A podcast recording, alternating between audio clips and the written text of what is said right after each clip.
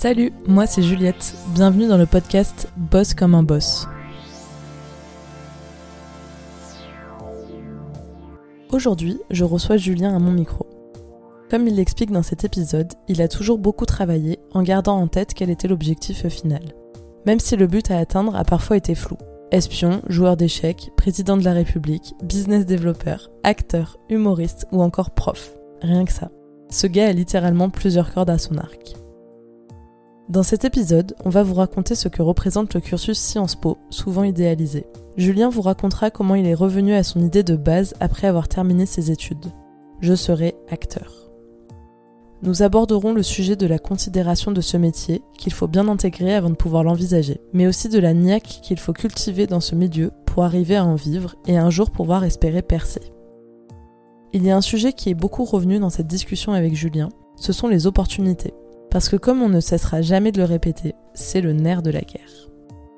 Et ce qui m'a plu dans cette histoire de vie, c'est aussi de pouvoir discuter de ce qu'il se joue en dehors de la sphère de l'orientation, les premiers amours, la relation à son corps pendant l'adolescence, enfin plus généralement tout ce qui relève de la sphère des sentiments. Enfin voilà, je ne vous en dis pas plus et je vous souhaite une bonne écoute. Salut Julien. Salut Juliette. Ça va? Ça va très bien. Écoute, euh, bienvenue sur Boss comme un boss. Merci. L'idée c'est que on va un peu euh, donc remettre ton parcours d'orientation euh, en lumière, si je puis dire, pour commencer, je vais te demander de te présenter en donnant donc ton âge, euh, l'endroit où tu as grandi, le métier que tu voulais faire enfant et celui que tu fais euh, aujourd'hui. Alors encore une fois, euh, merci. vaste programme qui nous attend.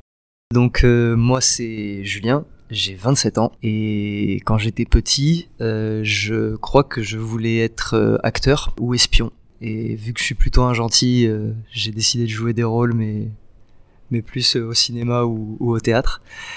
Aujourd'hui, après un long parcours, euh, je peux dire que je suis dans le milieu du spectacle. Je fais du théâtre, je fais du stand-up. Et euh, à côté, je suis prof dans une école de, commerce en ce moment. Et j'interviens à Sciences Po euh, en Master 2 dans le cadre du module développement personnel. C'est vaste mais intéressant. Donc c'est pour ça qu'on va approfondir tout ça. Yes. Julien, c'est quoi pour toi la réussite? Le premier truc auquel je pense, c'est faire un truc qui te plaît profondément. Il y a toujours la quête de sens, mais il faut que ce soit quelque chose qui te plaît profondément. C'est une sorte de paix intérieure. C'est pas une réussite euh, financière selon moi, en tout cas à l'heure actuelle de ma vie. C'est régler les problèmes intérieurs et faire un truc qui nous plaît et pour lequel on a envie de se battre, qui ne nous donne pas l'impression de travailler en fait, tu vois. C'est en fait un peu être aligné avec ce que tu ressens euh, au fond de toi, quoi. C'est ça, ouais. Maintenant, on va revenir euh, quelques années en arrière et surtout euh, dans ton enfance. Tu l'as pas dit, mais donc tu as grandi à Nice. Ouais, j'ai grandi sur la Côte d'Azur. Est-ce que tu peux un peu plus nous parler de cette période, les souvenirs que tu as de ton enfance, ce que tu te souviens, mais surtout ce que tu en as retenu et, euh, voilà, pour poser un peu le cadre. J'ai grandi avec des parents aimants, un petit frère aimant. c'est beaucoup d'amour qui m'a qui m'a bercé dans ma jeunesse. Mes parents, ils étaient toujours là pour moi, pour m'accompagner dans tous les trucs que je faisais. J'ai fait pas mal d'activités sportives, j'ai joué aux échecs à plutôt haut niveau euh, quand j'étais petit. Ils étaient toujours à fond euh, dans, dans, ce qu'on faisait. À l'école, c'était, j'étais plutôt bon élève euh, et ils étaient très contents par rapport à ça. J'avais, j'avais la possibilité en fait de faire vraiment ce que je voulais. Donc tu as grandi ouais, dans un environnement quand même super sain et euh, tu as quand même senti que quoi que tu fasses, tu serais encouragé et on te suivait dans, dans tes idées. Je vais revenir euh, sur, ce que tu as dit. Mes parents, ils m'ont toujours encouragé dans ce que je faisais. Est-ce que ils m'ont poussé à aller le plus loin possible? Je sais pas. Ils m'ont jamais forcé en fait. Quand j'étais petit, j'avais des facilités. Dès que je touchais un truc, ça allait. J'étais plutôt euh, à l'aise avec euh, avec pas mal de trucs. Les échecs, j'ai accroché très vite. J'aimais bien la compète. Peut-être que je me lassais à un certain moment, genre dès que j'arrivais à un certain palier, je me je stationnais un peu c'est rare les fois où j'ai vachement euh, tu vois persévéré. persévéré pour aller plus loin même si j'arrivais à un très bon niveau. En fait tout ce qui n'était pas lié à l'école. Ouais tu le tu l'envisageais pas. et acteur c'est pareil on y reviendra. Donc tu disais que quand tu étais enfant, c'était acteur ou espion. Est-ce que donc là, à cette époque-là, euh, avant le collège, tu avais cette idée d'acteur et euh, tu faisais du théâtre ou tu vois quelque chose comme ça ou c'était vraiment juste un rêve d'enfant le théâtre, j'ai toujours fait le premier cours de l'année et ça me rendait complètement fou. Je comprenais pas euh, le délire. Quasi toutes les années de ma vie, j'ai fait un cours de théâtre au début de l'année et j'ai dit mais ils sont fous. Donc j'en ai jamais vraiment fait. Moi, les gens qui m'inspiraient, c'était pas tant des acteurs, c'était euh, plus des, des humoristes. C'était Jamel Debbouze, Gad Elmaleh, euh, Kaku aussi que j'ai pas connu, mais bon, j'ai saigné ses sketchs. Et en fait, j'imitais. Dès qu'il y avait euh, un moment dans une soirée ou, ou quoi, euh, je connaissais les sketchs par cœur et je faisais les sketchs. Mais pareil, tu vois, je l'ai jamais euh, Envisagé. envisagé Ouais. comme quelque chose, euh, comme un métier en fait. Et c'est c'est même très récent. Hum, La connexion se fait dans mon cerveau, tu vois. Quand t'es enfant, euh, à moins d'être euh, fils d'eux ou vraiment d'être dans le milieu, euh, tu restes à des trucs beaucoup plus factuels. C'est du loisir en fait. Tout ça, tu te dis c'est impossible. C'est tellement gros limite. Enfin, tu Ouais. vois que tu te dis pourquoi, pourquoi moi, pourquoi ça passerait? En fait, tant qu'on t'a pas apporté la preuve concrète que c'est un vrai métier. Moi, j'ai pas d'artiste dans ma famille. Euh, en tout cas, personne que je connais qui en vive. Et c'est un peu mon frère et moi qui avons des passions. On va en faire nos métiers. Mais sinon, non. euh, Moi, ça a toujours été. Euh, tu fais tes études, t'as ton brevet, t'as ton bac, tu vas rentrer dans une école, euh, à la fac ou dans une école supérieure, et après tu vas avoir un taf. Et j'ai toujours eu ce schéma de vie un peu classique, tu vois, de, de carrière. euh, euh, c'était même quand j'étais petit, mon père il avait une entreprise euh, de pièces détachées automobiles. Moi, dans ma tête, j'allais reprendre la boîte, tu vois. Tu rentres au collège. Est-ce que il y a des choses qui se jouent un peu euh, de manière différente là à ton entrée au collège T'as euh, du coup toujours cette vision euh, de la voie un peu euh, classique qui se trace? Alors à l'école, on dit, j'ai pas dit, mais moi je pensais surtout beaucoup à m'amuser. Hein. Et au collège, juste avant ma rentrée au collège, c'est le style. Euh, j'avais fait du shopping, je m'étais acheté des beaux jeans, des beaux t-shirts, j'avais préparé mes tenues pour la semaine, Ouais, tu voulais Je te me- saper quoi. je me gominais les cheveux, j'étais beau comme un camion. Et c'est ça les, les premiers trucs qui sont arrivés quand je suis venu au collège. Et euh, je me dis, wow, ça y est, je suis avec des grands, je vais galérer. Donc c'était plus un mindset, euh, il va falloir être à la hauteur des attentes des profs et il va falloir être stylé. T'arrives avec toutes ces euh, clichés en tête euh, du collège et tout ça, ça y est, tu deviens grand. euh. Comment ça se passe au niveau des cours? T'arrives toujours à mener la, ta barque comme t'en as envie, à avoir des bonnes notes finalement ou? Tout ce qui est matière littéraire, je kiffe. Dès que ça touche un peu aux maths, à la physique, à la SVT, je suis pas du tout concerné par ce qui se passe. Donc je bosse, j'ai pas mal de devoirs, je suis très studieux, je veux bien faire. Et ouais, mais tu sais, c'est à l'intérieur, il se passe plein de trucs. Déjà le style, je m'en foutais, mais vraiment. euh, et là j'arrive et d'un coup, il faut se faire beau, les filles, euh, les autres mecs, tu vois, tu fais oh là là, mais moi je suis, je fais 1m40. Le mec à côté de moi, il fait 1m70. Euh, les filles, elles ressemblent à des filles, mais genre, euh, toi, t'es t'es un, petit garçon, t'imagines pas du tout qu'il y a une possibilité qu'il y ait quelqu'un qui te trouve euh, stylé. Donc, euh, je travaillais vachement là-dessus. Je pensais que c'était très important l'apparence à ce moment-là. Bah, c'est vrai qu'au collège, t'es quand même souvent euh, mis de côté euh, quand t'appartiens pas au groupe ou quand tu sors un peu du lot. euh, C'est cruel le collège. tu t'es quand même, tu vois, épanoui ou c'était vraiment, t'étais tellement dans le contrôle, un peu l'apparence, le, le, la peur d'être jugé. que Un peu, un peu de tout ça. J'ai jamais fait partie d'un groupe au sens, j'ai pas eu un groupe fixe. Je me greffais à certains moments, à certains endroits. J'ai eu des potes pendant tout le collège, mais pas des gens avec qui je traînais en permanence, tu vois. C'est des gens, même encore aujourd'hui, je suis en contact avec eux. Je faisais pas partie, tu sais, des populaires ou des pas populaires. J'étais pile dans un sorte de milieu. Euh, puis je me concentrais aussi sur les cours, tu vois. J'avais envie de, Oui, de bien faire. j'avais hein. envie de bien faire. C'était compliqué plus euh, au niveau, euh, tu sais, c'est les premières relations avec des chéris. Moi au collège, je faisais jamais les- le pas pour aller vers une possible sortir avec euh, une fille, tu vois. Mais tu sais voilà, très dans l'observation et tiens, pourquoi eux deux ils se mettent ensemble? Et tu réfléchis et tu réfléchis et t'es potes avec un, puis t'es potes avec un autre, puis tu te disputes. Il y a les bagarres et tout. C'est c'est riche le collège, euh, mais il faut, je sais pas, moi j'étais euh, pile dans un entre-deux, ni bien ni mal dans ma peau. J'étais plutôt stylé. J'étais plutôt pote avec tout le monde, tu vois, le gars, le gars sympa. Donc là, tu, euh, tu continues ton collège, tu passes ton brevet. Je voulais l'avoir. Je me souviens que j'avais pas les points nécessaires en avance pour euh, avoir une mention très bien, à moins d'avoir 18 partout.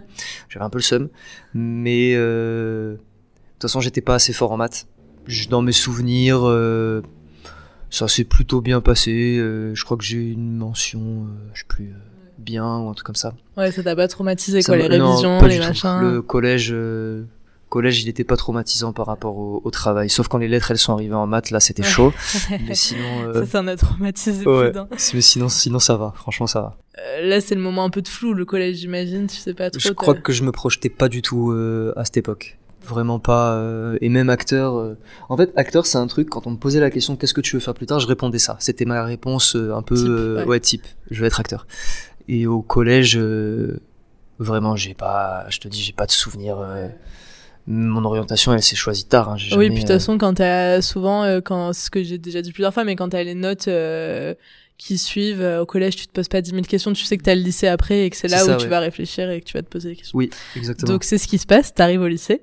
Donc le lycée Albert Calmette. Ouais j'ai été au lycée Albert Calmette. J'ai fait trois mois au parc impérial à Nice. Trois mois plus tard je vais au lycée Albert Calmette pareil, comment tu vis un peu ces années, tu vois, qu'est-ce qui se passe dans ta tête. Et puis là, bon, il se passe des choses différentes puisque tu dois choisir une filière, tu euh, dois choisir après plus tard une orientation, euh, voilà. Déjà, physiquement, ça se précise. On arrive à la forme finale de Julien, mais ouais, c'est première copine, orientation, euh, la seconde floue parce que année un peu perturbée par le changement de lycée.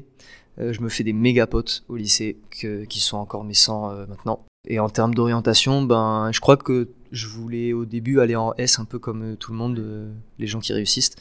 Et, ceux qui t'ouvrent toutes les portes à la fin. Exactement, pas du tout. ceux qui vont nous sauver. je fais une, une seconde pas dégueu dans certaines matières, mais pareil, maths, physique, SVT. Julien n'est pas, n'est pas convaincu par euh, par ces matières-là. Je me souviens, je vais voir le prof de, de maths et je lui dis ouais, euh, je, vais pas aller en S, mais j'aimerais bien aller en ES et vu que les maths c'est important, euh, est-ce que et en fait, je m'étais fait un centre d'encre pour rien parce qu'en fait, il s'en foutait le mec. Hein. Il était juste là, bah oui, ouais, bien sûr que tu. qu'il allait dire non, non, c'est S ou, ouais, voilà, tu, ou alors tu redoubles. mais donc orientation, je vais en ES. Et je crois que l'éco, ça m'intéressait. Enfin, je me disais, ça peut peut-être être bien de faire de la SES.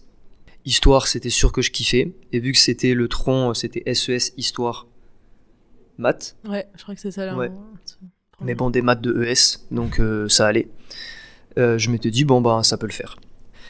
La première passe. Je ne sais absolument pas ce que je vais faire euh, de ma vie. Et l'été, hmm, j'ai une discussion avec mon père. Et il me dit, bah, fais Sciences Po. Je disais, ouais, Sciences Po. Il fait, bah, regarde et je check et en effet je vois. Moi j'étais intéressé par euh, le Moyen-Orient, par l'histoire, par euh, bah, l'économie, ça, ça m'avait, ça m'avait parlé. Et il me dit ça et je vais regarder et je vois qu'en effet bah il y a tous ces trucs et qu'il faut passer un concours, que c'est la voie royale euh, et moi ça me plaît. Tu vois la compète toujours dans ce délire là. Je me dis allez let's go, on va faire Sciences Po. Donc je m'inscris à une prépa. En parallèle de ta terminale. Ouais, en parallèle de ma terminale. Euh, c'est une année où euh, je bosse tous les jours de la semaine. J'étais vraiment à fond dans le truc et genre je savais où j'allais, tu vois. Mm. C'est l'année, je crois, jusqu'à ce jour peut-être où, évidemment, euh, relativement par rapport à tout ce que je fais, tout ce que j'ai fait dans ma vie ou que n'importe qui a fait dans sa vie, mais cette année, je crois que c'est l'année où j'ai le plus bossé de ma vie en termes de volume, tu vois. Parce que je voulais avoir Sciences Po. Ouais, tu t'étais mis ça en tête et c'était ça ou rien, quoi. C'était ça ou rien, ouais. Je fais ce, ce truc, je fais la prépa, je passe le concours de Sciences Po Paris au début, parce que je savais pas qu'il y avait d'autres Sciences Po. Je fais les concours blancs avec la prépa, euh, je défonce tout. Genre en histoire, j'avais eu 16 euh, sur 20 à la guerre d'Algérie. Je dis, allez, c'est bon. J'arrive au concours de Sciences Po Paris, ça tombe sur quoi? La guerre d'Algérie. Là, je me dis, allez, let's go, Juju. Sciences Po Paris, prochaine étape, euh, le l'ENA, prochaine étape, la présidence, tu vois. Parcours classique, parcours classique. tu t'étais vraiment projeté là d'un ouais, coup. Euh, ouais, voilà. T'avais rattrapé toutes ces années où tu te laissais un où peu. Où je savais pas, ouais. Et là, d'un coup, tu sais exactement où tu vas et je passe le concours je fais réviser à mon petit frère son brevet d'histoire et je me rends compte que j'ai fait une bêtise dans euh, une de mes citations, une de mes sources. Et donc euh, ça m'a ça m'a coûté ma place. Et je rebondis euh, assez vite. la même prépa, elle continue pour Exa concours à l'époque. Comme dit Julien, il y a un concours commun à 7 IEP de France, qui sont donc Aix, Lille, Lyon, Rennes, Saint-Germain-en-Laye, Strasbourg et Toulouse. Ce concours, donc, il coûte 120 euros et 60 euros pour les boursiers. Il y avait 1100 places là en 2023 ouvertes sur toute la France, donc ça fait peu de places. J'ai pas trouvé le nombre d'inscrits, mais je crois que c'est peut-être 10%, 10% d'admis. Donc c'est quand même assez, assez sélectif, ouais pour 2023. Euh, il y a trois épreuves écrites donc qui ont lieu euh, courant avril à peu près, donc il y a une date unique pour tout le monde euh, où que vous soyez. Toi, tu avais eu l'idée, tu le disais, entre la première et la terminale. Et en effet, ça s'anticipe puisque ça arrive en avril, donc bien avant le bac et bien avant la fin d'année. Donc les épreuves, c'est une question contemporaine, donc une dissertation, une épreuve d'histoire et une épreuve de langue vivante. Donc tout ça, elle écrit, plus les notes du, du lycée pour Paris, pour Bordeaux, enfin pour les autres IEP, tu as des concours spécifiques euh, à chacun. Euh, et il y a aussi des passerelles pour rentrer euh, directement en deuxième année ou quatrième année. Et après, voilà, le Master 2, c'est encore quelque chose de différent. Donc voilà, je te repasse euh, l'antenne. Euh, yes. Ouais ouais ben et donc moi ce qui s'est passé c'est que j'ai rebondi assez vite euh, parce que je voulais Sciences Po. Enfin je voyais pas ce que je pouvais faire d'autre quand on me posait la question qu'est-ce que tu vas faire l'année prochaine. Je disais bah Sciences Po et on me disait non mais si tu rates Sciences Po. Et, je ne raterai pas. Et voilà et je, je savais que j'avais bossé comme un fou et j'avais dit j'ai dit c'est bon je, je veux X et X ben le concours se passe plutôt bien euh, j'ai quitté ma copine de l'époque parce que euh, elle m'avait dit ouais tu préfères tes études à moi. J'ai dû faire un choix par rapport à ça aussi. Pas facile mais bah, euh... bah, ça on n'en parle pas beaucoup mais après bon là on dérive un peu du sujet mais c'est vrai que ça concerne euh, bah, un peu tout le monde quand t'es dans ces âges là enfin vraiment ne, ne pas faire des choix par dépit à cause d'une relation euh, surtout si jeune quoi. Et enfin ne pas forcément ne pas faire des choix mais en tout cas ne pas se griller des bonnes opportunités pour quelqu'un. Puisque si ça se passe bien ça vous finirez forcément par par vous retrouver, on fait un petit euh, Docteur Love. Ouais, non, mais c'est vrai. Et puis tu dis, euh, tu dis le terme d'opportunité. On en parle rarement, mais les opportunités en, en amour, c'est un pur sujet aussi. Euh, c'est même, on, on l'évoque pas, on l'évoque pas beaucoup, mais mais c'est un vrai paramètre à prendre en compte qui va influencer plein de choses et, et qui peut avoir des super des super répercussions sur ta vie. là, moi, à cette époque-là, clairement, je voulais j'étais même pas bachelier et je, je, visais un truc qui était assez euh, assez puissant. Donc je m'étais dit allez mec il faut que tu ailles il faut que tu ailles. Et là à ce moment-là de ma vie c'était pas du tout Ta priorité. Euh, ma priorité de d'avoir une une cette copine là en l'occurrence. Euh, et et j'étais très bien. Je kiffais je kiffais travailler parce que je savais que ça allait m'amener quelque part. Et c'est un truc tu vois je pense qu'il faut le garder toujours en tête c'est que tu as un objectif quand tu as un objectif comme ça et que tu te donnes les moyens et tout, c'est hyper. Euh, ça nourrit quoi. J'étais content de me lever et d'apprendre des dates, tu vois. En plus, tu avais l'air de t'être tellement mis ça en tête que euh, t'avais plus le choix. Maintenant, fallait que tu arrives en fait, parce que c'était ça ou rien. Ouais, bon après j'étais un, j'avais fait euh, à l'époque c'était APB post Ouais, APB, c'est ce que j'allais te demander. T'avais fait, euh, du coup, t'avais quand même mis, j'imagine, tes choix. Euh... Ouais, je devais faire une prépa littéraire à, à au lycée Masséna à Nice. C'était ça. Euh, j'étais inscrit. Bien connu euh, pour ses prépas aussi, ce lycée dans le sud. Il fait, ils sont très bons en prépa scientifique, prépa commerce scientifique et prépa littéraire. Elle est très chouette aussi. Tu fais tes choix à PB, tu passes ton concours, tu passes ton bac, ça se passe bien? Euh, Ouais, le bac, euh, ça se passe super bien. Euh, ça se passe tellement bien que je sors avec la fille derrière moi. double victoire du jeune Julien. Euh, qui prend sa revanche sur le petit Julien euh, du collège qui savait pas trop où se mettre. Là, une semaine avant les résultats du bac, j'ai les résultats de Sciences Po, donc je sais que je vais aller à Sciences Po l'année qui suit. J'ai pas encore mon bac. Après, j'ai mon bac. C'est la fête. Euh, c'était l'été de, je pense un des un des meilleurs étés de ma vie. Donc là, la rentrée arrive et tu arrives à Aix-en-Provence. Tu intègres cette, comment ils disent une grande école en Provence. Ouais, une grande école en Provence, la bonne maison, comme ils l'appellent tu découvres la vie étudiante, j'imagine que tu as dû bien en profiter aussi. Euh... J'ai réfléchi à la question, est-ce que tu voyais ta vie étudiante? Est-ce que tu l'envisageais un peu? Et en fait, je l'envisageais pas du tout. Je ne savais pas, à quoi ça allait ressembler et je m'étais pas du tout projeté parce que dans ma tête, il fallait juste aller à Sciences Po, tu vois. Le reste, euh, c'était pas du tout euh, écrit ou intégré dans ma tête. Et quand je suis arrivé, ben, pas de devoir. Il y a des fêtes tout le temps il y a des journées d'intégration. J'ai pas fait la journée d'intégration de la première année. Il y a mille trucs qui se passent. T'as les assauts, les machins. T'as les assauts et tout. Et moi, en fait, je rate un peu le coche cette année, je trouve. Euh, C'est-à-dire que j'essaie plein de trucs, mais je m'investis pas particulièrement dans des groupes, dans des assos. Puis j'étais éparpillé entre la copine que j'avais quittée, avec qui je me suis remis quelques temps après, euh, du coup, j'étais là, à Nice, à Marseille. Euh, chez moi, je rentrais beaucoup. J'avais pas encore complètement épousé euh, le, le mindset d'étudiant, tu vois, les soirées, les assauts et tout. Ça arrivait plus tard tout le cursus de la première année, au niveau des cours, j'imagine quand même que tu découvres euh, pas mal de cours qui sont un peu plus poussés. Bon, il doit pas y avoir beaucoup de surprises, mais des cours plus poussés qu'en terminale. Euh, tout ce qui est euh, culture G notamment, tout ça, c'est ça, ça devait être quand même assez stimulant pour quelqu'un avec ton profil. Ouais, c'était c'était très chouette. Euh, premier truc, on arrive en culture G, elle nous donne, euh, nous dit bon voilà, euh, vous vous apprenez la carte de l'Afrique, vous vous apprenez la carte de l'Europe et vous vous apprenez la carte de l'Amérique du Sud. Elle nous avait donné deux livres à lire aussi pour la première semaine. Donc c'était un peu flippant. Premier semestre, je me fais assaillir de travail, je bosse beaucoup, j'ai peur. J'ai des résultats qui sont pas forcément à la hauteur de ce que je pensais. Et là, en fait, je me rends compte qu'il faut beaucoup plus se détendre profiter aussi de ce que nous propose la vie étudiante. Et bizarrement, en travaillant entre guillemets euh, beaucoup moins, euh, en étant peut-être un peu moins studieux et en étant plus dispo à d'autres choses, euh, mais j'ai eu un point de plus de moyenne générale.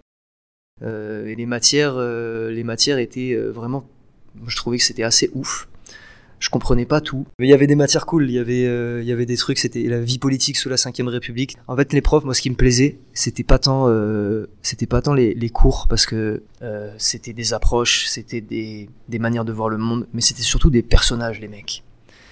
Les profs d'histoire, on avait l'impression qu'il était le colloque de Napoléon, quoi pareil, le mec de vie politique, il connaissait tous les gossips de tous les présidents et de leurs femmes et de, et de leurs petites tics et de leurs tocs et de ce qu'ils aimaient et de ce qu'ils aimaient pas. Et en fait, il nous racontait ça et t'allais à l'école et t'écoutais des gens te raconter des histoires. Et ça, je trouvais ça complètement fou. Vraiment, c'était, c'est ça qui m'a, qui m'a marqué. On n'a pas trop reparlé juste de ta famille, de tes parents. Qu'est-ce qu'ils te disaient à ce moment-là? Euh, Ils étaient contents, ils t'encourageaient, ils Sciences Po, tu vois, quand tu dis ça, surtout pour la génération précédente, c'est le top du top, quoi. Ouais, ouais, ouais. Euh, ils étaient très contents. Pour ma mère, ça a été très dur parce que je suis parti de la maison à 17 ans. Mon père, euh, assez confiant, euh, mais bon, euh, c'est un papa, donc euh, il montre pas, tu vois. Enfin, ils étaient contents, grosso modo. Mais c'est un truc, alors je sais pas si c'est intéressant de le dire, mais quand j'ai quand j'ai eu Sciences Po X, dans ma tête, ça a fait, ça y est, t'as unlock le trophée euh, de, la vie un peu. Si euh, j'avais j'avais euh, participé au podcast Boss comme un boss il y a 10 ans, je t'aurais dit la réussite, c'est d'avoir écrit vous êtes admis à l'IEP d'Aix-en-Provence. Parce qu'au moment où j'ai eu ça, dans ma tête, ça a fait et c'était très clair. Tu n'auras jamais faim, tu n'auras jamais besoin de te, enfin, tu vas jamais galérer à te loger, tu vas jamais galérer à trouver du travail, tu vas gagner de l'argent, tu vas gagner ta vie, tu vas tout réussir. Parce que c'est le trophée, vraiment, tu as, déverrouillé euh, ce truc-là. Et vraiment, c'est, j'ai ressenti un profond truc de, ça y est, t'as fait le plus dur. Maintenant, euh, les cinq années, elles vont passer. Après, tu vas sûrement rentrer dans une boîte. Euh, ou passer d'autres concours et aller juste un peu plus loin que t'es déjà allé. Et, et tout va et tout va rouler quoi. Euh, et je pense que mes parents à ce moment-là, ils se sont dit ok c'est bon lui. Ouais c'est bon il est euh, sorti d'affaires. Lui voilà il est bien. Mais c'est fou tu vois et c'est un peu pour ça aussi euh, que ce podcast j'avais envie de le faire enfin pour plein de raisons mais dont aussi le fait de déconstruire tous ces trucs là et tu vois nous, on a été, enfin visiblement, on avait un peu cette même idée et je pense qu'on a été élevés dans des milieux où ouais en effet quand tu fais Sciences Po ça veut dire que t'es quelqu'un d'intelligent que tu vas avoir une brillante carrière que que que que que plein de choses mais en fait euh, ben, quand tu le fais tu te rends compte qu'il y a rien de sorcier enfin tu vois euh, enfin et désolé pour tous ceux qui nous écoutent je veux pas du tout décrédibiliser tout à fait, ouais. Sciences Po et il y a il y a plein de gens qui sont faits pour les études, d'autres qui sont pas faits pour les études. Mais euh, on en parlait encore aujourd'hui. C'est juste un mindset. Enfin, pour moi, c'est on t'apprend à réfléchir d'une certaine manière, et c'est un truc que tu peux euh, euh, capté par toi-même en faisant autre chose. Enfin, c'est pas en passant par Sciences Po que tu vas devenir euh, une bonne personne. Enfin, entre guillemets. Alors, faut pas, euh, faut pas dénigrer au sens où c'est très dur d'y rentrer. Euh, vraiment, je connais personne qui a eu un coup de chance pour rentrer à Sciences Po, c'est vraiment que ce soit en première, deuxième, quatrième ou cinquième année, c'est un taf monstre. Mais une fois que tu y es, c'est très dur de te faire exclure. Euh, c'est même, j'en connais pas qui se sont fait exclure. Peut-être pour des raisons de comportement, mais il faut vraiment pousser quoi. Là où tu te rends compte que c'est pas sorcier quand il est, c'est sûr qu'en termes de cours, t'es pas obligé d'en faire des caisses pour euh, t'en sortir, pour comprendre. Euh, on t'apprend une méthode en fait, et cette méthode elle marche plutôt partout. Euh, on t'apprend à faire un plan de partie de sous-partie, on t'apprend à organiser tes idées d'une certaine manière, à avoir des refs et à être dans, un truc. Il y a une recette un peu Sciences Po. En rigolant, euh, je discutais ça, ça date, hein, c'est des, vieux souvenirs. Mais on me disait c'est quoi la différence entre quelqu'un qui a fait Sciences Po et par exemple une fac de droit? c'est que pareil, ben il disait ben si le mec qui a fait une fac de droit, il a un sujet qu'il connaît pas, il va rendre copie blanche un mec de Sciences Po, il va te rendre six pages ouais, d'un truc qu'il connaît pas, mais il va trouver le moyen de euh, faire euh, des, des, des, des, des, passerelles, il va trouver des chemins de traverse et il va réussir à pondre un truc qui va peut-être valoir un 6, mais il va réussir à te pondre un truc. Et moi, je crois que j'adore cet, cet état d'esprit-là, euh, de tout est possible voilà cette réputation elle est pas là pour rien non plus c'est que en effet c'est la méthode la recette a, a bien fonctionné mais euh, tu vois dans le cas contraire faut pas non plus euh, euh, oui, c'est pas terminé, quoi. Ouais, tu pas... Faut pas que ça soit le regret de votre vie si vous êtes pas pris à Sciences Po. Il y a plein de choses différentes, il y a plein de possibilités différentes. On est quand même dans un pays ou euh, sans avoir un discours extrême, mais euh, quand on veut quelque chose, on peut l'avoir. On peut l'avoir, il y a plein de manières de l'avoir. Il y a plein de manières et ça peut être plus long, ça peut être plus compliqué, mais on peut l'avoir. Donc euh, euh, que ça soit Sciences Po ou autre chose, vous finirez forcément par vous épanouir euh, quelque part. Petit point euh, ouais, ouais, pour rassurer les gens. Il faut, il faut rassurer les gens et juste je vais dire par rapport à, à, Sciences Po en soi, tu disais quand on y est, on se rend compte que c'est pas sorcier parce que en fait ça va faire appel à de nouvelles compétences qui vont être des trucs un peu d'intégration et il faut rentrer dans la vie associative. Là, je le dis vraiment, même pour les gens qui vont écouter si jamais ça les intéresse. quand on rentre dans une école, c'est hyper important de rentrer dans la vie associative, quel que soit le club, que ce soit un club d'échecs, un club musique, un club de cuisine, un BDE, un truc, il faut rentrer dans le sport. Il faut faire des trucs parce que c'est ça qui va t'amener en réalité plein de réseaux. Bah, c'est ça. Et puis aussi, euh, ça vous permet de vous démarquer dans un cursus euh, comme par exemple Sciences Po, ou quand on rentre dans dans le cursus dès la première année, comme toi, euh, t'as fait Julien, c'est quand même assez clair le parcours qui va se dérouler jusqu'à au moins la quatrième année. C'est-à-dire première année, c'est un peu le tronc commun. la deuxième année, voilà, tu je crois que c'est en troisième année que tu, tu... fais tu pars à l'étranger ou alors tu fais un stage soit tu fais deux stages à l'étranger ou un à l'étranger en France c'était une dérogation l'idée c'est quand même de partir. Soit tu fais une troisième année universitaire en échange euh, dans un des pays euh, fac partenaires quatrième année vous finissez votre cursus euh, là tu as déjà une spé de master et tu passes ton grand oral et puis ensuite soit tu, tu rentres en cinquième année le master 2 soit tu vas faire un master partenaire ailleurs. Donc c'est quand même un truc qui tout le monde suit un peu le même parcours. Donc il y a les fameux 1100 étudiants qui sont pris dans leur concours entre autres qui, qui suivent cette voie là et euh, rentrer dans des assos, ça vous permet de vous démarquer euh, de la personne d'à côté, au même titre que faire des stages, que euh, de faire des stages des fois même l'été ou travailler l'été. Enfin voilà, de tester des choses, de ouais, en effet, de rencontrer du monde pour sortir un peu aussi de ce de ce cursus où du coup t'es avec les mêmes personnes un peu de, de A à Z mm. quoi. Et c'est très généraliste aussi comme la première et deuxième année, même malgré la spécialisation, tu vois, qui arrive en quatrième année euh, Sciences Po, ça reste quand même quelque chose de très généraliste et notamment avec la culture générale, la matière reine. Euh, et le fait de, de, faire des trucs à côté, je pense que c'est plus ça qui va peut-être euh, faire naître des, des, vocations ou des désirs euh, en termes pro. Un peu te professionnaliser, euh, ouais, parce que c'est vrai que jusqu'à la jusqu'à la troisième année, euh, c'est pas beaucoup. Tu me dirais, t'as 20 ans ou tu as 19 ou 20 ans en rentrant en troisième année, mais mais c'est bien d'avoir déjà mis un pied dans le monde du travail au-delà de pour savoir ce que vous voulez faire mais juste pour voir à quoi ça ressemble de savoir que ce que ça fait d'avoir un boss de devoir envoyer des mails euh, de faire des trucs ça, tout bêtes quoi. C'est ça ouais. Et c'est ça qui va te je, je pense au-delà de, du cursus en, en lui-même qui est bah, un formateur complet tout ce que tu veux euh, ça doit donner naissance à la curiosité, c'est le maître mot. Ça doit donner naissance à des envies, à des trucs que tu vas peut-être aller faire euh, euh, en parallèle, que ce soit grâce à Sciences Po, bon moi pour le coup grâce à l'école dans laquelle j'étais, ou parce que tu as rencontré quelqu'un qui bossait dans tel truc et tu vas bosser avec lui, euh, ou une association qui te plaît. Euh, mais je pense que c'est ça qui va, qui va faire naître des, des sortes de pulsions de vie, tu vois. Il faut, on le dira jamais assez, être moteur et acteur sans mauvais jeu de mots de euh, sa formation. Exactement. Euh, donc, euh, si on revient toi à ton cursus, la première année, donc tu nous l'as raconté, la deuxième année, euh, elle est un peu similaire à la première. Euh, la troisième année, la 3A. Erasmus, ah. ça c'est le cursus classique hors Covid.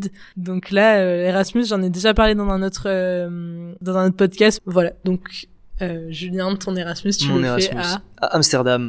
Je fais ma liste de choix et, euh, et j'ai euh, pile le nombre de points qu'il faut à l'IELTS. T'as le TOEIC et l'IELTS qui permettent de valider ton niveau d'anglais.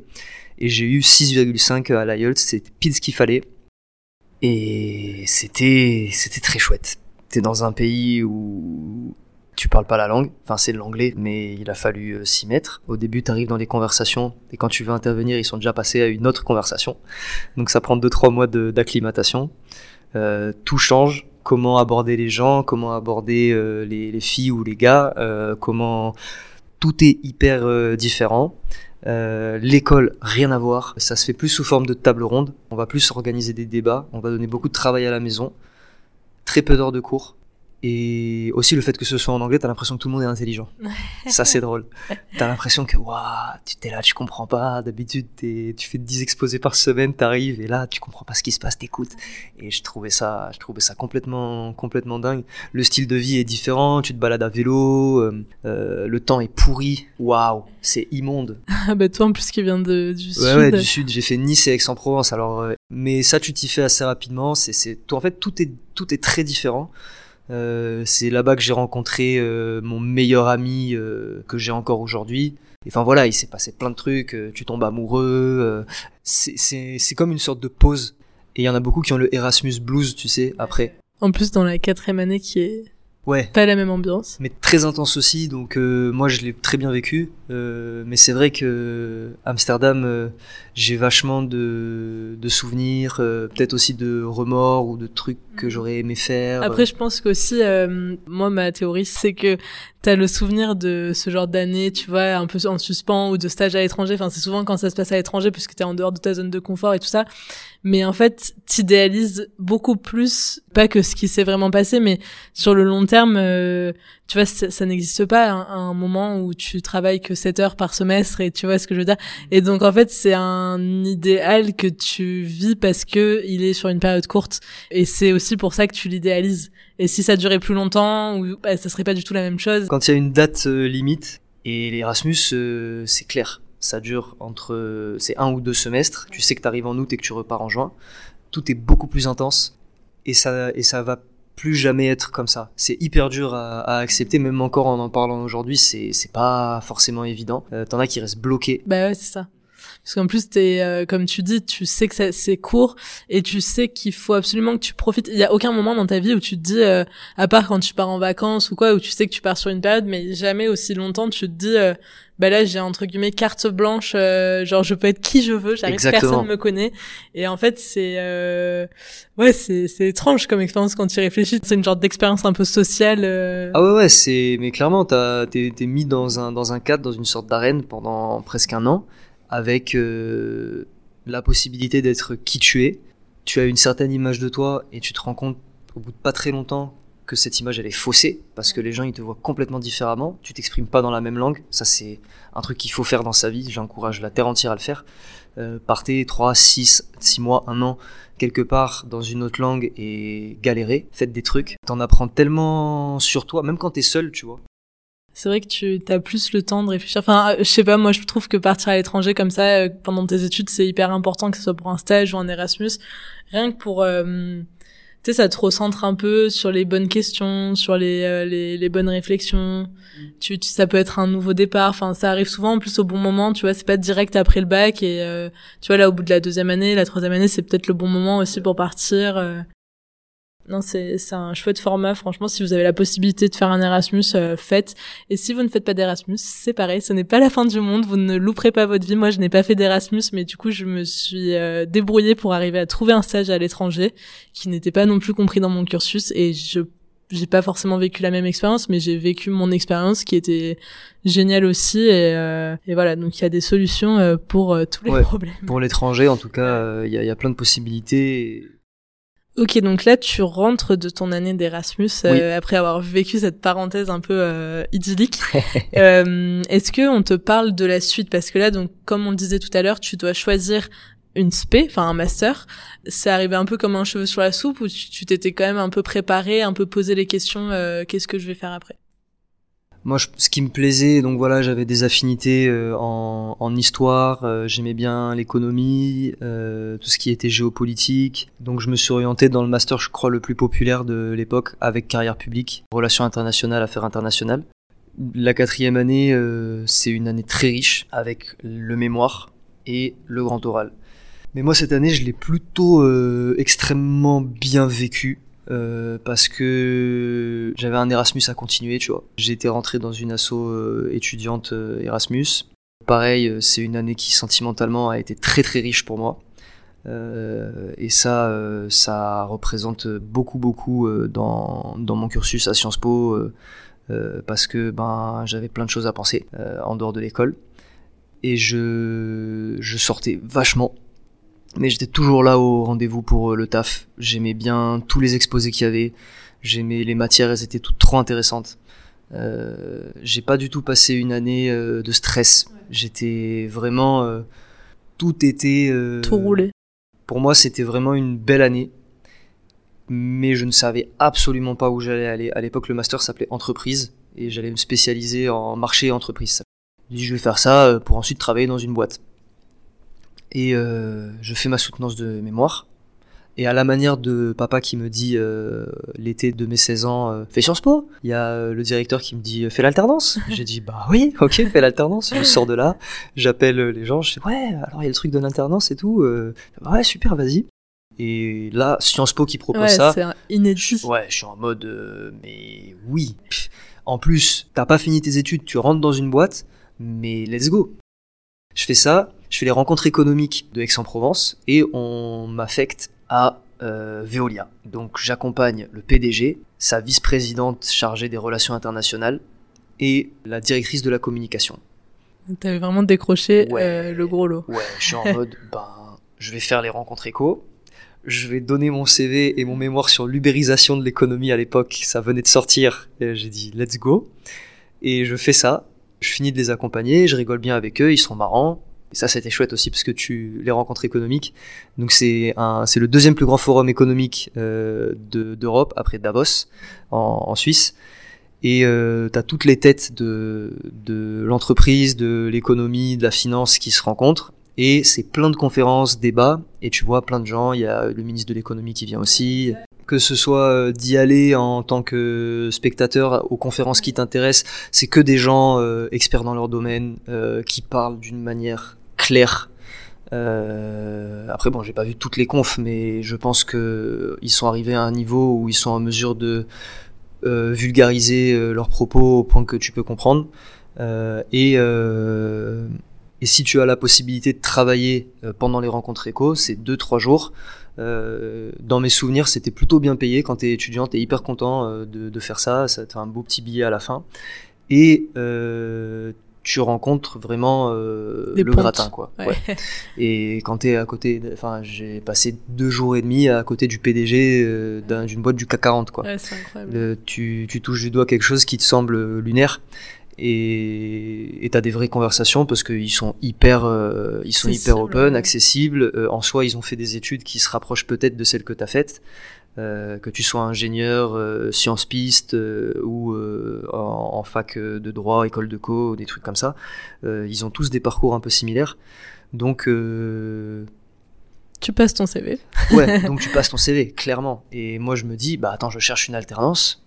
Quoi de mieux? Donc je choisis le master alternance et je rentre en cinquième année chez Veolia Déjà, super histoire de recherche d'alternance, il y en a qui galèrent beaucoup plus que ça. Donc, euh, donc là, tu, euh, tu fais le choix de l'alternance, donc tu es à Veolia à Nice. Alors non, c'est Veolia, c'est à Aubervilliers. Ah ok. ah oui ok. Je pensais que tu étais à Nice, rien à voir. Non, j'étais au siège. Donc là, tu montes à Paris, comme je on monte à Paris, exactement. je, je le rêve. Je voulais trop monter à Paris. Euh, comment dire? Ben Paris, euh, c'était euh, t'as percé quoi. Et j'arrive dans les bureaux de Veolia. Et ils m'ont un poste cuit sur mesure qui a existé euh, quand je suis arrivé et qui a cessé d'exister quand je suis parti. ah oui, t'avais vraiment créé le truc, enfin, il t'avait mis bien, quoi. C'était un peu le département euh, euh, digitalisation, nouvelle, euh, nouvelle, nouvelle technologie. Ils, ils, avaient créé plusieurs solutions à destination des, des collectivités, des tableaux de bord dynamiques pour voir tout ce qui va être les indices de pollution, de d'énergie, euh, pour le ramassage des poubelles, pour l'insécurité. Ils avaient créé un tableau de bord comme ça pour les élus, pour qu'ils puissent avoir un peu un aperçu de tout ce qui se passe dans la ville en temps réel, et euh, des applications plus pour les utilisateurs, pour les euh, civils, qui vont pouvoir en fait être un peu acteurs de leur ville. Et moi, mon, mon mémoire c'était sur l'ubérisation de l'économie, donc un peu la plateformisation à, certains endroits de, tout ça. Et je m'étais, il m'avait mis là-dedans et j'étais rattaché à une, la business developer du euh, du projet donc euh, j'étais devenu son assistant. assistant. quoi tu vois ouais euh, son alternant cette année elle a été particulière moi j'adorais revenir à Aix parce que j'aimais trop les cours j'aimais trop ma promo et le travail très vite ça a été j'ai été très déçu en fait par ce qui m'était proposé c'était pas là où je voulais être à ce moment-là de ma vie tu t'es rendu compte qu'en fait t'avais un peu idéalisé un truc qui était peut-être ouf sur le papier, mais dans les faits, euh, c'était complètement différent. Oui, on en a sûrement parlé euh, cette année euh, ensemble ou avec les autres euh, camarades de, de promo. entre ce qui est écrit et ce que tu fais, il y a, très un souvent monde. un monde qui sépare ces deux ces deux choses. C'est pas qu'il faut revoir ses attentes à la baisse, mais il faut pas non plus se dire que ça va être le job de ta vie, surtout quand t'es alternant ou stagiaire, tu vois. Quand c'est ton premier job, ça va être à toi de fournir les, les efforts nécessaires pour, euh, pour peut-être aller de l'avant. Et moi, clairement, je m'attendais pas à ça. Même euh, le job business developer, c'est donc commercial euh, d'une certaine façon. J'ai appris plus tard qu'il y avait les business développeurs éleveurs et chasseurs éleveur celui qui va gérer le portefeuille euh, du bureau. Et le chasseur c'est celui qui va aller euh, prospecter. Et ben malgré moi je me suis retrouvé un peu éleveur mais pas éleveur d'un gros troupeau tu vois. J'avais euh, une brebis. ouais j'avais une petite brebis malade c'était pas foufou. Donc en fait j'avais du travail. Et le travail qu'on me donnait ben j'étais tellement content d'en avoir que je le faisais. En une demi-journée c'était ah ouais et cinq jours de quatre jours et demi par semaine ben fallait que je trouve des occupations donc j'allais euh, à l'étage du dessus euh, voir le mec qui faisait euh, du risque pays j'allais le voir et je parlais avec lui j'allais voir celle qui faisait de la com j'allais voir mais bon ils sont pas trop friands de partager leur il vachement de rétention de savoir tu vois. Et ce que je trouve regrettable parce que le savoir c'est quelque chose qu'il faut il, faut pas avoir peur qu'on te pique ta place parce que je pense pas que bah, ça doit arriver tu vois. Et si quelqu'un d'aventure arrive à te dépasser ça veut dire que tu as eu un big impact sur lui et c'est ultra important. Tu peux pas t'empêcher de ressentir un peu de la jalousie à des moments, c'est ultra humain de, se dire ah ouais il a vraiment réussi euh, et moi je suis encore en train de galérer euh, qu'est-ce qui s'est passé? Du coup tu te remets en question. Mais je pense que c'est sain et il y a des sensations comme la colère la jalousie euh, l'envie la tristesse c'est des trucs qu'il faut les faut les accepter aussi. Il faut les accepter et pourquoi tu le ressens? Sans aller dans une analyse psycho que je ne maîtrise pas de toute façon c'est, ça reste normal. Et je pense que partager le savoir, euh, partager tout ça, surtout quand nous, tu vois, on a de la chance, on a fait ces études qu'on a fait. Et ça y est, tu vois, on les a faites. Là maintenant, on est dans un truc dans notre vie, c'est pas du tout arrêté, ça change, on fait que changer, on fait que prendre des directions et tout. Mais partager le savoir, pour moi, c'est la clé clé de tout. Quoi. Ah ouais, bah, je suis complètement d'accord avec toi. Et c'est que comme ça aussi que tu vas aller chercher les gens euh, ou que toi tu vas être allé chercher par quelqu'un d'autre euh, sur des hum, des domaines euh, inenvisagés ou sur des réflexions tu vois euh, euh que tu jamais eu jusqu'à maintenant ou enfin chacun voit les choses euh, à sa manière. Et c'est sûr quand tu fait les mêmes études t'es un peu façonné d'une certaine manière où euh, tu vas être plus enclin à voir les mêmes choses et tout. Mais on voit même au sein d'une école que tu as des personnalités des, idées des idéaux hyper différents. Donc c'est vrai que que le partage de savoir et encore plus nous dans les que ça soit tu vois la carrière mais dans les dans les voies qu'on a pris bah c'est ouais je pense que c'est vraiment le, la base tu vois c'est la clé. ouais. c'est tellement c'est tellement important. Et je rebondis sur ce que tu dis parce que moi c'est un truc qui m'a vachement choqué quand je suis arrivé à Veolia. C'est plus que c'est du, du formatage tu vois les études. Euh, quand t'es dans une école surtout une école où tu restes longtemps. Quand je suis arrivé à Veolia je me suis retrouvé au même niveau que des gens qui avaient pas fait Sciences Po tu vois alors que Sciences Po, dans ma tête, c'était euh, la meilleure école, quoi. Et je me retrouve là, à côté de gens qui ont fait d'autres écoles. Ils arrivent peut-être même mieux que moi à s'intégrer, à comprendre, à trouver un sens à tout ça. Et moi, je suis perdu. Ouais. Et là, t'es face à, ok, le monde, il est vaste. Le monde, il y a plein de gens qui pensent des trucs différents. Et et ta vérité ouais, n'est qu'une vérité. Menti, ouais. ouais. Mais vraiment, ouais, tu te dis, enfin, euh, tu vois, par exemple, toujours pour reprendre l'exemple de euh, Sciences Po, c'est le, c'est le must et tout euh, tu te dis euh, ouais ok est-ce qu'en fait on m'a menti? Est-ce que Sciences Po c'est vraiment le must? Parce que tu vois enfin en effet en effet non c'est pas du tout euh, là moi je suis en train de chercher du taf euh, c'est pas du tout euh, les gens s'arrachent pas euh, en bas de, ton, de l'IEP pour nous pour Avec, nous prendre en contrat CV, tu vois. ouais, ouais. c'est ça qu'on t'attend à la sortie de l'école c'est faux non il faut se créer ces opportunités et c'est pour ça que l'alternance c'est important. Parce que au-delà du fait que tu eu euh, une mauvaise expérience, si je puis dire, qui était pas celle que je pensais avoir. C'est ça, tu as eu cette expérience et qu'elle soit bonne ou mauvaise, elle, elle t'a servi puisque puisque la suite euh, La suite arrive. arrive. Et oui. Donc euh, à ce moment-là, ça allait pas trop, j'ai fait wow, mais qu'est-ce que je vais faire de ma vie? Euh, j'étais en télétravail à Nice et j'ai regardé un film qui s'appelle La Conquête c'est l'ascension de Sarkozy au pouvoir, joué par Denis Podalides. Mais oui, c'était ça le Mais plan. Voilà, je voulais être à la base, président. je voulais être président. Mais est-ce que je veux être président ou est-ce que je veux être celui qui joue le président, tu vois? Et je dis ça en rigolant, mais à la suite du film, je tape Denis Podalides que je ne connaissais pas du tout, et je vois euh, cours Florent, conservatoire, des écoles. Pour faire ça, ce serait donc un, un, métier. métier. je tape euh, sur internet cours Florent et je vois stage d'entrée. Une semaine après, je fais un stage d'entrée au cours Florent. Alors, il faut en sorte que ce soit la meilleure semaine de ta vie en termes artistiques en tout cas. Euh, moi, j'ai fait un stage cinéma parce que je ne connaissais rien au théâtre. C'était trop bien.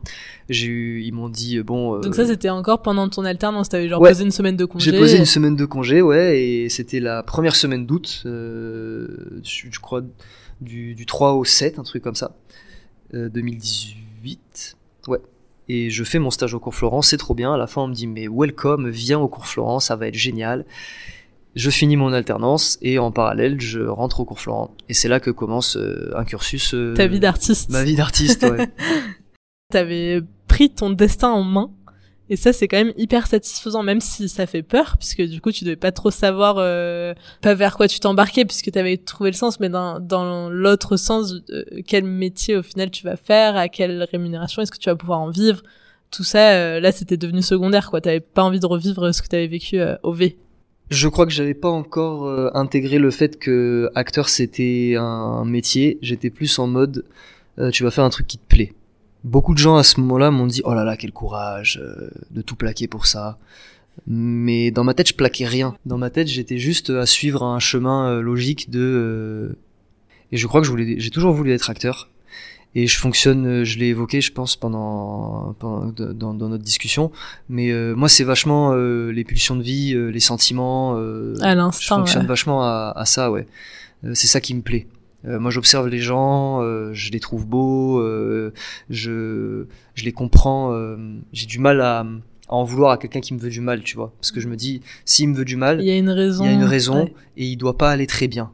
Parce que pour souhaiter des choses négatives à quelqu'un, il faut pas être. euh, il faut aller. C'est parce que à l'intérieur de toi, euh, il y a des pas, trucs ouais. qui se passent.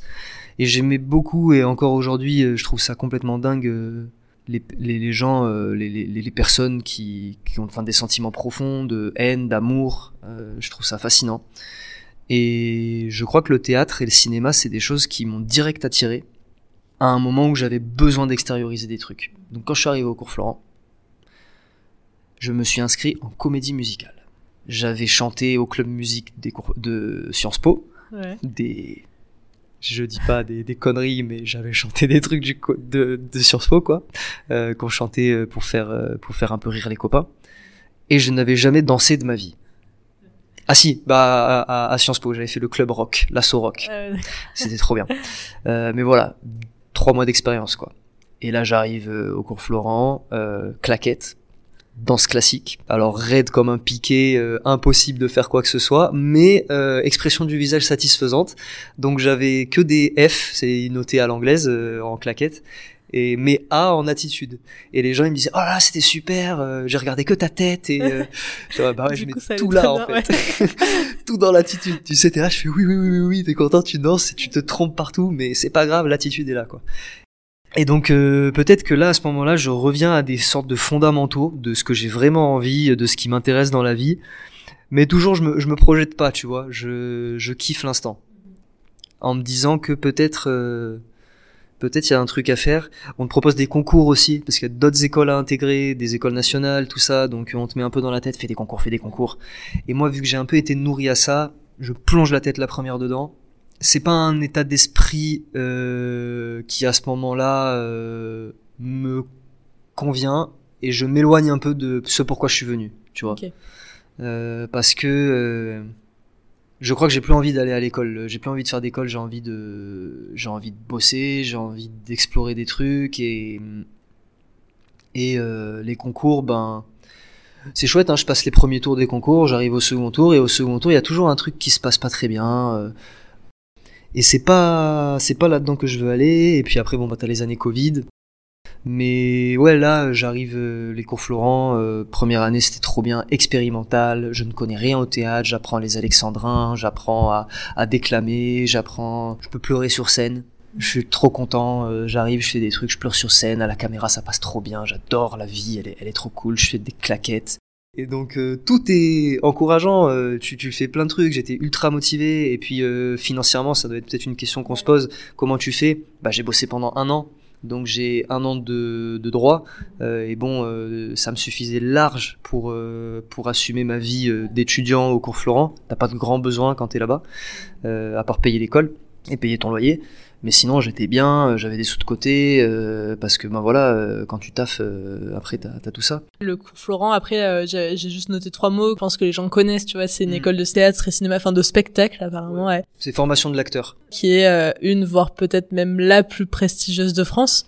En tout cas, en termes de référence de, de prestige, euh, c'est, euh, je pense, la référence. Après, c'est, euh, je vais dire que c'est l'école privée la plus prestigieuse. Le conservatoire euh, national, c'est ça. Euh, les écoles nationales, c'est ça. C'est des écoles qui sont gratuites, alors que les cours Florent, c'est payant.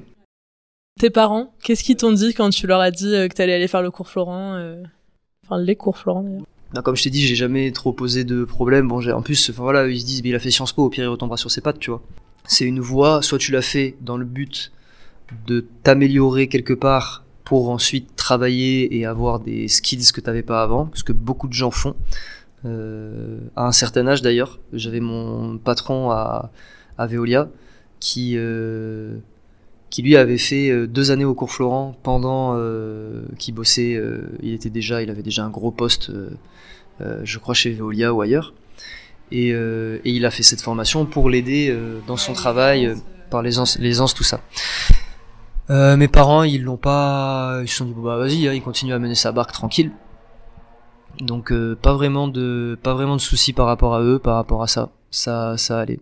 Et donc là euh, les possibilités enfin les débouchés donc euh, tu peux être acteur euh, est-ce qu'il y a d'autres voies qui s'ouvrent à toi puisque ça reste quand même une école artistique où j'imagine que tu peux un peu explorer plein de choses différentes et finalement toujours pareil te créer ton propre parcours dans cette école et tes propres opportunités? Ouais, tu peux bon c'est essentiellement basé sur l'acteur Euh, après, euh, évidemment, si ça t'intéresse, tu peux toucher à la mise en scène. Euh, c'est pas formalisé dans, dans le programme, même s'il y a certains, certaines échéances, on appelle ça comme des partiels. Euh, certaines échéances sont euh, très, euh, on te donne l'opportunité de mettre en scène des trucs. Il y a beaucoup de gens qui sont des créateurs, des auteurs. Ils, ils adorent écrire et ils vont écrire leurs pièces, mettre en scène leurs pièces. la difficulté, je pense, c'est si tu as envie de tout faire, de pas s'éparpiller parce que mine de rien euh, acteur c'est un métier auteur c'est un métier euh, auteur de pièces de théâtre c'est un métier scénariste euh, c'est un métier qui est à mon sens un peu différent ça se complète mais c'est quand même différent. Metteur en scène c'est encore autre chose. Réalisateur au cinéma c'est encore autre chose il euh, y en a même qui vont peut-être dire que acteur cinéma et acteur théâtre c'est deux choses complètement différentes. Euh, ouais, plus tu t'éparpilles, plus tu moins tu t'investis en tout cas dans une des disciplines. Euh. Peut-être ouais, peut-être que tu perds un peu là-dessus et les débouchés. Alors euh, c'est compliqué parce que une formation d'acteur c'est pas une formation comme les autres où entre guillemets on t'attend à la sortie on le dit en rigolant, mais quand t'as un diplôme, un M2 euh, d'école de commerce ou de Sciences Po, c'est pas qu'on t'attend à la sortie, mais ta sortie va être vachement plus euh, aisée, tu vois. T'as quand même un bagage ouais, satisfaisant. Du taf, oui. Exactement. C'est pas un diplôme qui est reconnu par euh, l'État, tu vois. C'est un brevet qui atteste que tu as suivi la formation. Donc ça te donne la légitimité, par exemple, de donner des cours de théâtre. Mais quand tu passes un casting, tu vas être choisi parce que tu corresponds au rôle. Euh, c'est ça qui est cruel aussi. Euh, toi, tu fais une formation pour avoir des portes qui s'ouvrent. Alors, il y a des portes qui s'ouvrent, hein. mm. même si je pense que c'est plus un réseau que tu vas constituer au sein des cours Florent et des projets que tu vas monter. Ou alors, un gars qui va te voir et qui va dire, oh, lui, je le veux. Tu peux avoir un coup de fil du bureau casting des cours Florent qui te dit, bon, bah voilà, on cherche un gars qui te ressemble. Bah, il y en a peut-être trois dans l'école qui l'ont. Donc, les trois, on va les envoyer. Et sur les trois, il y en a peut-être un qui va être pris. Et les choses, elles commencent comme ça. C'est, c'est être au bon endroit au bon moment aussi tu vois. ouais, c'est ça. Il faut il faut avoir cette euh, cette ouverture d'esprit et aussi euh, cette niaque tu vois. Il faut il faut pas perdre la motive faut pas oublier pourquoi euh, il y a il y a pas une voie. C'est ça le truc. Il y a pas une voie royale. Et même même si tu fais une grande école à côté après les cours Florent pas tout le monde pas tout le monde réussit tu vois. Pas tout le monde arrive à en vivre. On parle beaucoup des gens qui qui, qui percent. On parle pas des gens qui percent pas. Alors qu'il y en a plein des gens qui percent ah, pas. Je pense qu'il y en a bien plus. Après, c'est euh, est-ce que euh, pour en vivre, tu dois percer? Non. Dans le sens où euh, tu peux aussi vivre de ta passion sans forcément percer et devenir un, je sais pas moi, un Pierre Ninet qui a fait le Conflorent justement. Et... Voilà, mais tu vois, Pierre Ninet, c'est un, un gars, lui, c'est un peu l'exception qui confirme la règle, mais ses, ses, ses copains acteurs en, en parlent sûrement mieux que moi, mais il y en a beaucoup qui disent qu'il a été touché par la grâce, ce type. Parce que c'est vrai que les opportunités se sont présentées à lui très tôt, et c'est un mec ultra talentueux. Et tout ce qui s'est proposé à lui, il l'a attrapé et il l'a rendu, il l'a sublimé, tu vois. Donc euh, lui c'est un exemple, mais c'est un exemple, il y en a très peu des gens comme ça. Euh, un gars qui est pas de la même génération que lui, mais qui est très copain avec lui, euh, Jonathan Cohen par exemple, c'est un gars, il le dit, j'ai trimé pour en arriver là les gars. je suis pas bah, devenu... Lui, c'est pas Pierre Ninet, il perce jeune, mais Jonathan Cohen, il perce pas, il, perce, pas, jeune. Et pendant 20 ans, si il a travaillé comme un malade. Et, il en a vécu, hein. Alors que Pierre Ninet, lui, à 17 ans, il jouait dans les plus grands théâtres russes parce que le l'acteur principal était tombé malade. Euh, et qu'il a remplacé au pied levé, euh, bon il le raconte mieux que moi, mais mais il s'est retrouvé direct sur le devant de la scène. Mais t'es pas obligé de percer et surtout percer, ça veut dire aussi à un moment ouvrir une brèche, sortir la tête, mais le reste de ton corps, il est peut-être pas encore passé aussi, il est passé. Donc tu peux percer, être une sensation pendant un an et tomber dans l'oubli. Il y en a beaucoup hein, qui, sont comme ça. Il y en a beaucoup il faut pas s'arrêter en fait. C'est un métier, tu peux jamais t'arrêter. L'intermittence, c'est très bien comme mot mhm. parce que l'intermittence, c'est de temps en temps. Tu vois, c'est ça que c'est que ça veut dire. Et l'intermittence, c'est un système génial qui permet aux artistes de toucher le chômage des artistes et de et de créer en fait pendant une période où ils vont être inactifs. Et cette période de création, elle est ultra importante. C'est pas une période où tu dois te tourner les pouces. C'est vraiment une période où il faut mettre euh, en application des trucs que tu as envie de faire, euh, où tu as les moyens de le faire parce que bah, financièrement ça rentre, et euh, il faut en profiter pour explorer des trucs. Euh, donc euh, si jamais tu as la chance de percer et de devenir une petite sensation pendant un moment, génial. Mais ne te repose pas là-dessus. Et je pense que c'est pareil partout, tu vois. Un jour tu peux avoir un poste trop cool, euh, ou une mission trop cool et après revenir à ta routine. Mais c'est pas parce que tu reviens à ta routine que t'es devenu moins bon. T'es Ouais, juste non, la- le même avec un truc en plus qui t'a. Ouais, qui t'a boosté ou qui t'a fait un peu euh, avancer ou voir les choses de manière différente ou encourager. Et il y a plein de gens qui ne persévèrent pas et c'est ça leur problème en fait aussi. hein. C'est dur, euh, c'est c'est un problème. Moi, je suis, j'y suis confronté. euh, J'adore toucher à plein de trucs et j'ai besoin de me prouver que je peux le faire. Pour persévérer, il faut faire un peu des choix, tu vois. Et ça, c'est dur, surtout euh, quand t'as fait des, des- comme Sciences Po euh, où tu choisis pas, où tout, tout, ton, tout ton parcours, tu fais des milliards de trucs et c'est c'est c'est chouette. Euh, à un moment donné, il faut il faut choisir un truc et, se dire allez, je fonce là-dedans et je je travaille, je travaille, je travaille. Et moi, hum, une difficulté que j'éprouve, c'est que dans ce milieu-là, avant que ce soit un travail, il faut que tu aies, que tu le considères comme un travail, même s'il n'y a pas de de, gain, de gain direct. Si tu as envie de vivre du rap, si tu as envie de vivre du théâtre, si tu as envie de vivre de, de il faut bosser dans faut vraiment bosser comme un boss, mais t'es pas encore un boss, tu vois. Ouais. Mais dans ta tête, t'es le boss. c'est pour ça que c'est comme un boss, tu vois. ouais, C'est parce que justement, c'est c'est en travaillant comme le boss que un jour tu deviendras le boss, Ouais. tu vois. Et en fait, ça a du sens, tu vois, euh, de, de bosser comme un boss. Enfin, on en a, j'en ai pas trop parlé de la signification exacte de ça, mais pour moi, c'est vraiment ça, c'est que euh, tu vois, tant que tu travailles correctement, euh, que tu, comme on disait tout à l'heure, tu vois, que tu manques pas de respect aux gens, que tu fais tes trucs, que tu travailles bien, que tu vas au bout des choses, ben il y a aucune raison euh, que ça ne marche pas, tu vois. Et si ça marche pas, bah tu identifies l'erreur et tu la corriges, tu vois. Yes. Et, et voilà. Et puis faut pas être fataliste. Et si ça marche pas, c'est pas non plus une fin. Enfin, je veux dire, on est jeune, on. on a le droit de se de faire des choses et de se casser un peu la, la gueule. euh. Il y a, je sais- euh, moi j'ai regardé la- l'acteur qui joue Dwight dans The Office, ça a plus parlé que son nom, c'est Ryan, Ryan Wilson, je crois. Peut-être je me trompe dans le nom, mais je crois que c'est ça. Il dit la vingtaine, c'est une période dans la vie qui est faite pour tester des trucs et rater dix mille fois. Nous, on a cette chance-là que peut-être euh, nos parents avaient moins et nos grands-parents avaient moins parce que bah, nos grands-parents, ils ont connu la guerre, donc euh, il fallait vivre. Et pour vivre, il faut travailler. Et euh, en fonction de la classe sociale de laquelle tu es issu, euh, on n'avait pas tous une cuillère en argent dans la bouche. Et aujourd'hui, il y a beaucoup de gens qui en ont une, mais ils saisissent pas vraiment ce que ça pouvait signifier avant, tu vois. Donc, on va dire des milieux assez pas populaires, euh, mais euh, où il faut quand même se, lever le matin, quoi. Euh, en tout cas, la génération de mes parents, c'est des gens qui ont eu des parents qui ont connu la guerre, donc il fallait quand même, ils avaient ce confort peut-être de vivre jusqu'à tard chez leurs parents, mais après on se marie, on a des enfants, il faut assumer. Nous, on a le temps de se poser des questions et d'essayer des trucs et de rater et de et de recommencer jusqu'à trouver sa voie. Et on a ce luxe-là. Euh, nous, on est cette génération de gens, et la celle qui arrive là, c'est encore pire, euh, de euh, si ça me plaît pas, je pars. Les histoires comme la tienne, comme celle de d'autres gens à qui euh, que j'ai interviewé, ou euh, t'as des histoires aussi de gens qui juste ont un parcours euh, totalement classique et qui font un taf euh, euh, de 8h à 17h et qui leur permet d'avoir un salaire et de kiffer à côté. Bah, il y a pas de schéma parfait, mais juste si vous avez ce petit truc qui vous dit ça me plaît pas, c'est ça qui me plairait, ben putain mais faites-le, tu vois, et, et essayez, au moins essayez si, si jamais euh, vous le faites pas, mais juste pour voir ce que ça donne. Et puis on sait jamais ce qui peut se passer en fait dans la vie, donc. Euh... Donc voilà, cette grande parenthèse euh, sur euh, sur la vie, on parle de beaucoup de choses. En plus de tout ce que tu as fait euh, jusqu'à maintenant, tu es prof et tu es tu as été mon prof jusqu'à euh, il y a deux heures. Et donc voilà, donc si tu Ouais. veux dire deux trois mots là-dessus rapidement. Quand j'ai fini ma cinquième année à, à Sciences Po Ex, euh, ma directrice de master est venue me voir euh, et elle m'a dit alors vous continuez à Veolia? J'ai dit non, je pars faire des claquettes. Et, euh, et elle m'a dit ah bah super.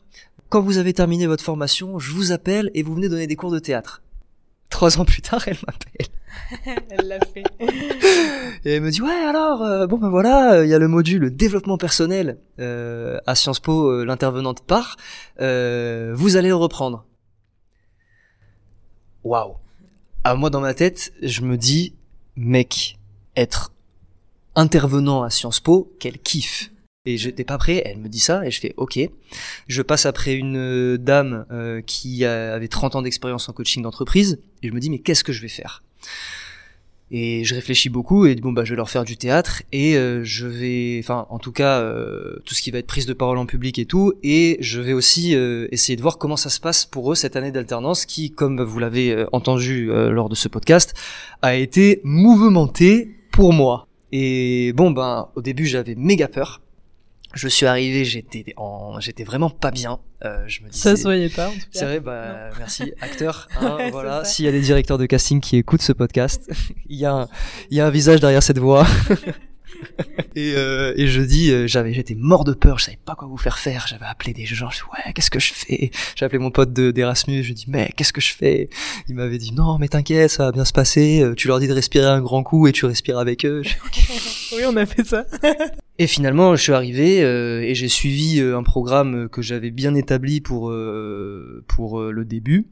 Et en fait, au fur et à mesure, je me suis rendu compte que ben vous aviez des vraies euh, interrogations, euh, je vais dire problèmes, mais c'est pas vraiment des problèmes, c'est plus des situations que vous rencontriez dans, dans votre euh, durant votre année. Et ben j'ai pas j'ai rencontré quasiment les mêmes et c'était ça m'a vachement nourri en fait de parler avec vous parce que j'en apprenais vachement et j'avais je réfléchissais à des trucs. Ça m'a permis d'orienter certains certains certains modules, ouais, certains exercices. Et aujourd'hui, je suis beaucoup plus au clair avec euh, les attentes. Ouais, les attentes et ce qui va être fait et j'ai le recul nécessaire pour euh, peut-être euh, orienter des, des, modules qui vont plus être cadrés. Ouais. Et voilà comment nous on s'est rencontrés. Je suis arrivé donc en octobre 2022 ici et euh, il n'y avait pas ton podcast encore? Non. Tu m'avais dit euh, en décembre, je crois, ou en novembre. Ouais, en décembre, tu m'avais dit euh, ouais, j'ai envie de monter un podcast. il me faut, il me faut du matos. je sais pas quoi prendre et tout. et j'étais trop content en vrai.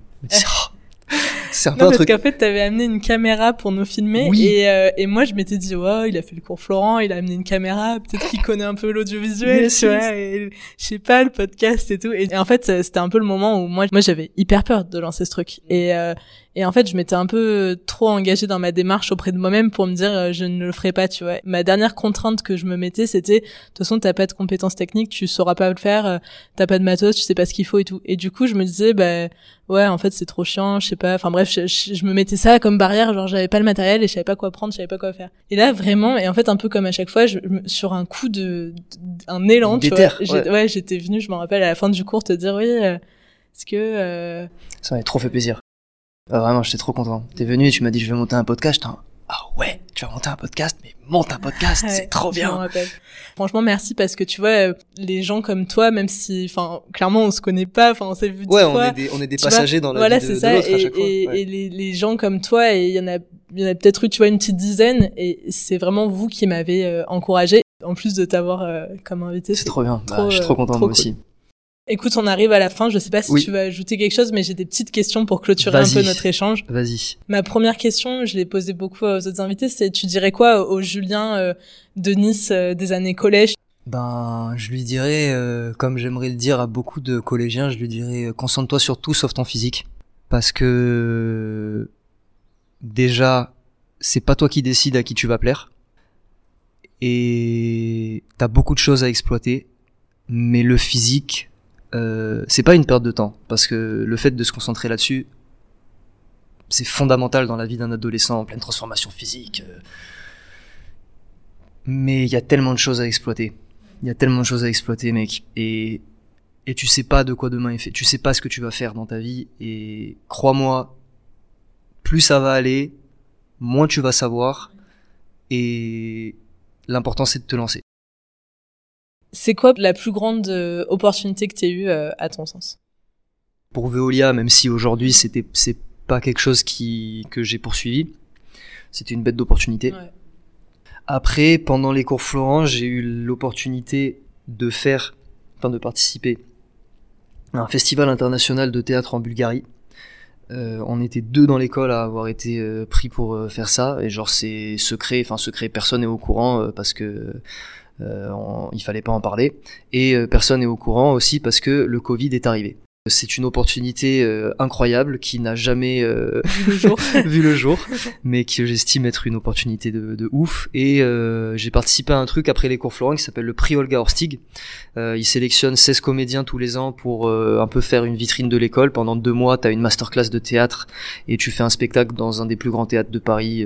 Génial, ouais. C'était ouf, j'ai joué devant entre 4 et 500 personnes 7 fois d'affilée dans un grand théâtre à l'italienne, le kiff où tu dis ok c'est ce métier que je vais faire, euh, je veux faire ça tous les jours. Et c'était trop cool parce que ben vraie expérience de scène. Euh, j'ai rencontré euh, mes agents que j'embrasse. Ça m'a permis de travailler aussi avec des comédiens incroyables. Et à la suite de ça, j'ai, je suis descendu à Nice en fait pour écrire mon spectacle sur mes origines, euh, qui sont un peu particulières.